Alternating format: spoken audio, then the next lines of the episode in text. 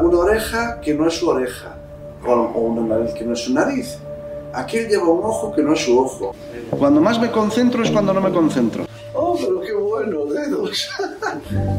Eso es chulo, Enrique. Cuentan los que le conocen que pudo ser médico, jugador profesional de baloncesto, espía, DIRCOM y muchas cosas más.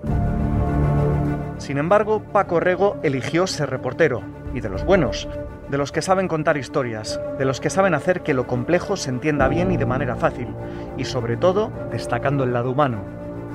Eso sí que es ya una filigrana, ¿eh?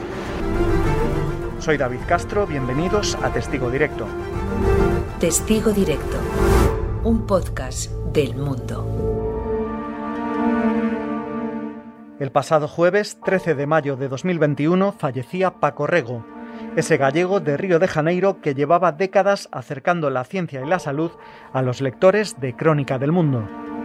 Porque teniendo una ceguera total, has conseguido ver durante todos estos años lo que con visión no fuiste capaz de ver o muchas personas no son capaces de ver, aun viendo. Conocimos parte de él a través de sus historias, pero nuestros testigos directos de hoy conocieron a la persona detrás del periodista. Leire Iglesias y Ana María Ortiz, ¿cómo era Paco Rego en el día a día? Bueno, yo eh, le conocí hace seis años, Ana eh, desde, hace, desde hace unos cuantos más. Eh, pero bueno, yo creo que lo, que lo que decimos muchos de Paco, y creo que es justo decirlo ahora, es que era buen periodista y también buen hombre. Y no sé si fue Raúl del Pozo al que leí en alguna ocasión que decía que las redacciones son probablemente los lugares donde mayor eh, densidad de hijos de puta, con perdón, hay, eh, donde hay muchos celos, muchos egos. Eh, pues Paco siempre fue el, ejemplo de, de, buen compañero, de buena persona, de buen periodista, un referente, la verdad. Todos los jóvenes que llegaban de formación, becarios, la gente joven, pues era la referencia del periodista de la antigua usanza que se había adaptado a, los nuevos tiempos, desde luego, pero esos periodistas que no iban con esa rapidez del fogonazo de la locura, sino de, las cosas sólidas y las, las cosas bien hechas con, cierto tiempo, ¿no? Y eso, eso nos dejó a todos pues una, una huella importante. Ana María. Era mm, una persona que pasaba desapercibida, pero al final toda la redacción lo conoce. Siempre tenía un huequito o fumando o tal, hablaba con todo el mundo.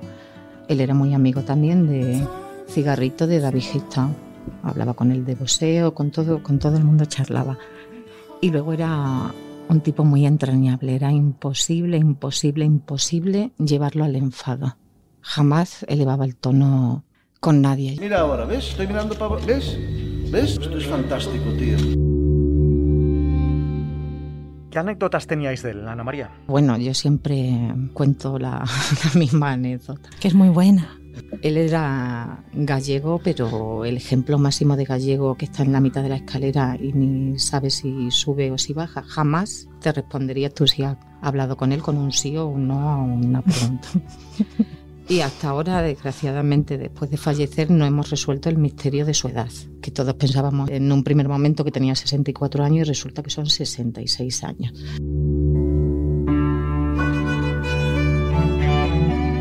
Siempre nos mentía con la edad. Recuerdo que cuando nos mudamos aquí a San Luis, de, eh, después de estar en Pradillo, él contó que este año cumplía 50. Entonces yo me quedé con eso y de sorpresa le compramos una tarta, su cinco, su cero, su cava. Hicimos una fiesta, era un viernes cierre, que los viernes Crónica cierra hasta de madrugada, pues cuando se fueron los jefes y tal, sacamos la tarta, el cava, posó, subido en la mesa de Miguel Ángel Mellado, que entonces era el director adjunto, con su tarta, su cinco, su cero, fenomenal. Y el año siguiente le digo, ¿qué Paco? Este año te caen 51, ¿no? Y dice, no, no, yo cumplo 52. Digo, venga, hombre, si te hicimos el año pasado una super fiesta con tarta, ah, pues os equivocaste. Perdona, no, nos equivocamos y posaste con el 5 y el 0. Ah, yo cumplo 52. Y eso lo hacía siempre, siempre, siempre. Un año tenía 50, el siguiente 53, luego iba para atrás. Pero yo creo que lo hacía porque realmente no lo sabía, porque hay otra anécdota relacionada con su cumpleaños.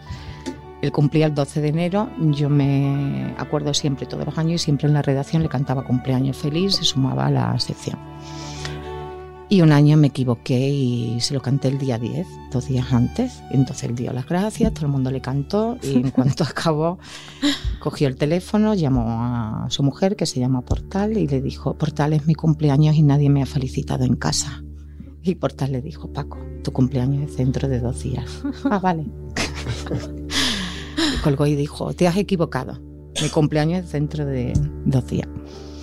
Y era así, súper, aparentemente súper despistadísimo, empanado, que luego leía sus temas y te parecía increíble que, que una persona con, con, esa disposición aparente escribiera unas cosas tan claritas, tan bien documentadas, con datos, con testimonios. Era desde de, la redacción de las personas que más claro y más eh, entendible escribía para mi gusto no se podría, en vez de utilizar ratón, no se podría hacer una piel, una piel con, eh, con cáncer, con melanoma, con lo que sea, ahí, y utilizar solo ese trozo de esa piel con melanoma y utilizarla para investigar, o, no, o eso...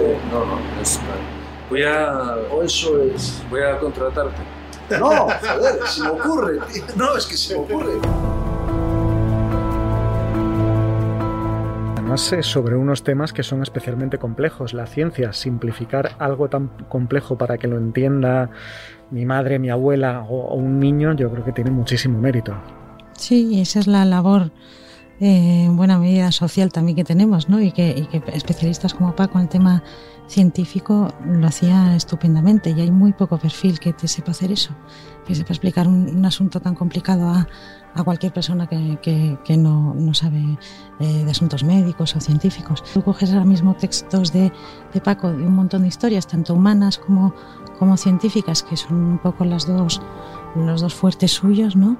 y tienen una, una claridad expositiva, un, un saber contar en la sencillez, que a veces es lo más difícil de todo, es, es, abarcar muchísima información, muchísimos datos, muchísimos testimonios y eso sabérselo contar de una manera amena y comprensible al, al lector. Y Paco esa sencillez que parece, parecía sencillo, pero no lo es, la, la abordaba de verdad. Y luego es de las personas que más se han implicado en sus propias historias. Yo repasando el otro día en la hemeroteca me di, me di cuenta de que él sale muchas veces retratado en los temas porque era parte activa.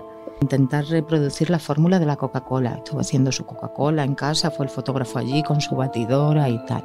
Otra vez implicó a toda la familia en vivir una semana con el mismo agua que en Uganda y Zimbabue, que creo que eran siete botellas al día, ¿no? Era poquísimo. Probar una silla de ruedas para tetrapléjicos que hay que mover con la mente. Sale él ahí pensando y contándolo en función de lo que el usuario está pensando, traducir esas, esos pensamientos en acciones y después, posteriormente, en, en movimiento de los, de los motores. O sea, yo pienso en mi perro que voy por la acera con él y se acabó. ¿Sabes? Mira ahora, ¿ves? Estoy mirando para... ¿Ves? ¿Ves? Esto es fantástico, tío. se contagia, ese amor por, por lo que hacía se contagia y esa curiosidad por todo. Pago más que opiniones lo que hacía era escuchar y, y, y, e interesarse por todo lo humano. Yo creo que nos hacía mejores. Sí, nos hizo mejores a todos los que tratamos con él.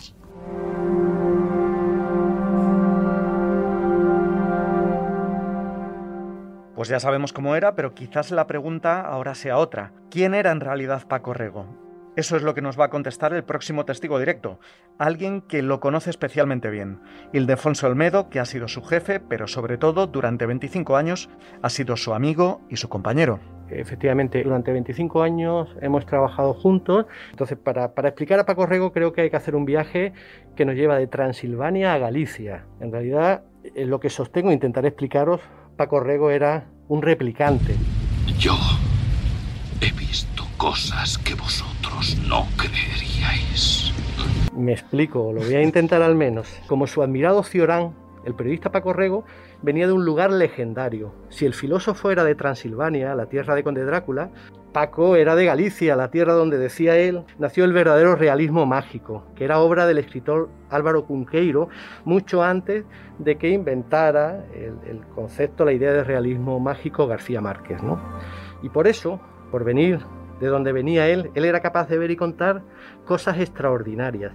Y es lo que hizo durante casi 30 años, ¿eh? tras decidir que no iba a ser médico, pues su carrera inicialmente era eh, ser médico, estudió medicina de hecho. Y lo que yo digo es, si en vez de gustarle tanto el padrino, a ese Walsh le haré una oferta que no rechazará. Que le quedó pendiente en esta vida una visita al pueblo de Corleone, si le hubiera apasionado otra película, Blade Runner, ¿eh? el propio Paco hubiera descubierto quién era él de verdad. Porque en el periodismo científico de este país, nuestro Paquiño, que así le llamábamos entre amigos, era, dejadme que le desenmascare, el replicante rebelde de pelo blanco y mojado por la lluvia que recitaría aquello de he visto cosas que vosotros no creeríais, para convencernos de su verdad y de esas visiones extraordinarias, como atacar naves en, llamas más allá de Orión, rayos C brillar en la oscuridad cerca de la puerta de Tannhauser, Paco escribió tantísimos reportajes para convencernos de su verdad, por encima de los 1400 solo en el suplemento Crónica. ¿Y a cuál? Más increíble. Nos va a hablar, pues eso, del hombre este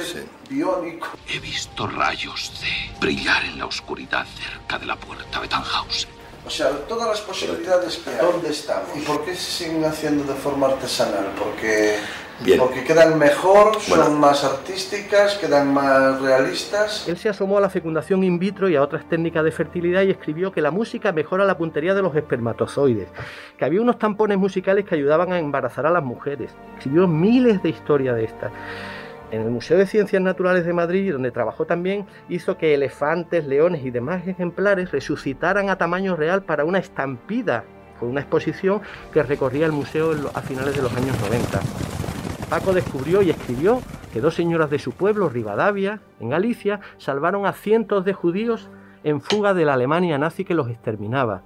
Convenció a un ministro de que se trajera de Rusia y se pusiera el traje de astronauta que usó en una misión de la Agencia Espacial Europea y posara de esa guisa, vestido como astronauta, en su despacho del poder, en su despacho del ministro. Contó con precisión histórica el hallazgo de la campana de Colón, la que él hizo repicar cuando vio el Nuevo Mundo, y después incluso llegó a situar la cuna del descubridor en Cugureo, cerca de Génova. Paco vio al langostino ballena resoplar por Sanlúcar de Barrameda, lo contó. Eh, que la puerta del planeta Marte está en un volcán de Lanzarote, escribió.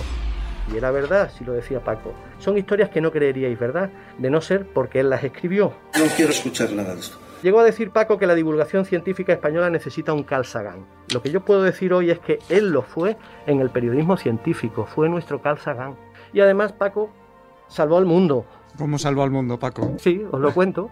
Dice un adagio judío que quien salva una vida, salva al mundo entero. Y esa obra de Paco tiene un nombre, se llama Shelini, que es una niña con piel de serpiente que él se logró traer de la India para curarla aquí y para salvarla. Doctor Quería ser médico, médico, es decir, estaba salvada, estaba condenada a morir y Paco la salvó. Por eso digo que Paco salvó al mundo, salvó una vida, salvó al mundo. Por eso sabemos, aunque él nos intentara confundir a su manera, quién era realmente Paco. ¿eh? En el avatar de su Twitter, él decía con su retranca habitual, el de la foto no soy yo, Paco que había hecho, había puesto la foto de Ciorán allí y mucha gente le decía, no te pareces, Paco. y él decía, el de la foto no soy yo, y no daba más explicación. Así era Paco. Por eso yo digo, la verdad es que Paco, espero haberos convencido, era en realidad un replicante. Y a diferencia de, del de la célebre película, esos momentos que él nos contó no se perderán en el tiempo como lágrimas en la lluvia. Quedarán para siempre tus reportajes, Paco, tus recuerdos y la certeza, por mi parte, de que fracasaste en tus dos grandes empeños. Uno, pasar desapercibido. Lo siento, no lo lograste. Y el segundo, dejar de ser gallego. Claro que no, Paco. Eras el más perfecto de los replicantes. ¿Me explico? Cuando más me concentro es cuando no me concentro. Paco decía esas cosas. Como bien dices, Paco seguirá vivo en nuestro recuerdo y el de los lectores de crónica. Como diría él, otro milagro, ¿no? Sí, y le robo unas palabras. Cuando me dices eso, yo digo, claro, claro. claro, claro, claro. Otra persona que también conocía muy bien a Paco y que ha pasado muchas horas a su lado, compartiendo confidencias, es Martín, que no es mucha como se escribe, sino Muja, Martín Muja. Sí, sí, sí, es así. Mi apellido se pronuncia Muja, aunque siempre es mucha parece, pero se pronuncia Muja, como si fuese una J. Martín, mantenías una relación muy estrecha, pero ¿hace cuánto tiempo conocías a Paco? Paco Rego era un hombre extraordinario. A Paco lo conozco desde el año 2003, que es cuando yo firmo mis primeros reportajes en el mundo. Él, que recibió con amabilidad y cariño a un periodista llegado de Latinoamérica, de Perú, y lo recibió con abrazos y cariño, como a todos.